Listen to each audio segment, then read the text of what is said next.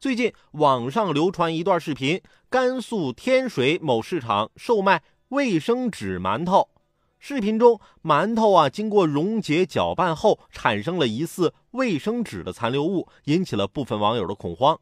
当地食药监调查后通报称，摊位属于无证经营，已经被停业。不过，并没有发现卫生纸添加物。一包面巾纸得多少钱呢？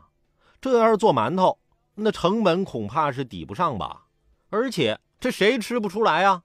说实话，这卫生纸馒头的视频，一看题目我就想到了当初什么塑料紫菜、棉花肉松、塑料大米等等等等，这就是造谣啊！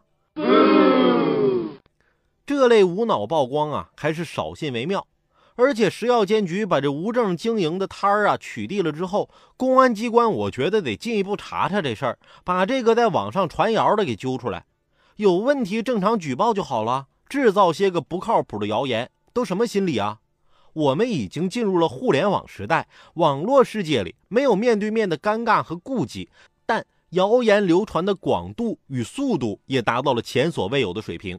特别是短信、微博、微信等新媒体的崛起，给我们日常生活带来便利的同时，也为造谣、诽谤等行为的散播滋生了新的土壤，使谣言插上了翅膀，传播速度更快，影响范围更广，辟谣难度更大，因而诱发个别人出于种种目的，抱着匿名化、避风港的侥幸心态，在网上编造、传播谣言，兴风作浪，扰乱人心。网络监管不可能通过造谣传谣的方式实现，而谣言只会止于真相。网络虽然是虚拟的，但绝不会成为法外之地。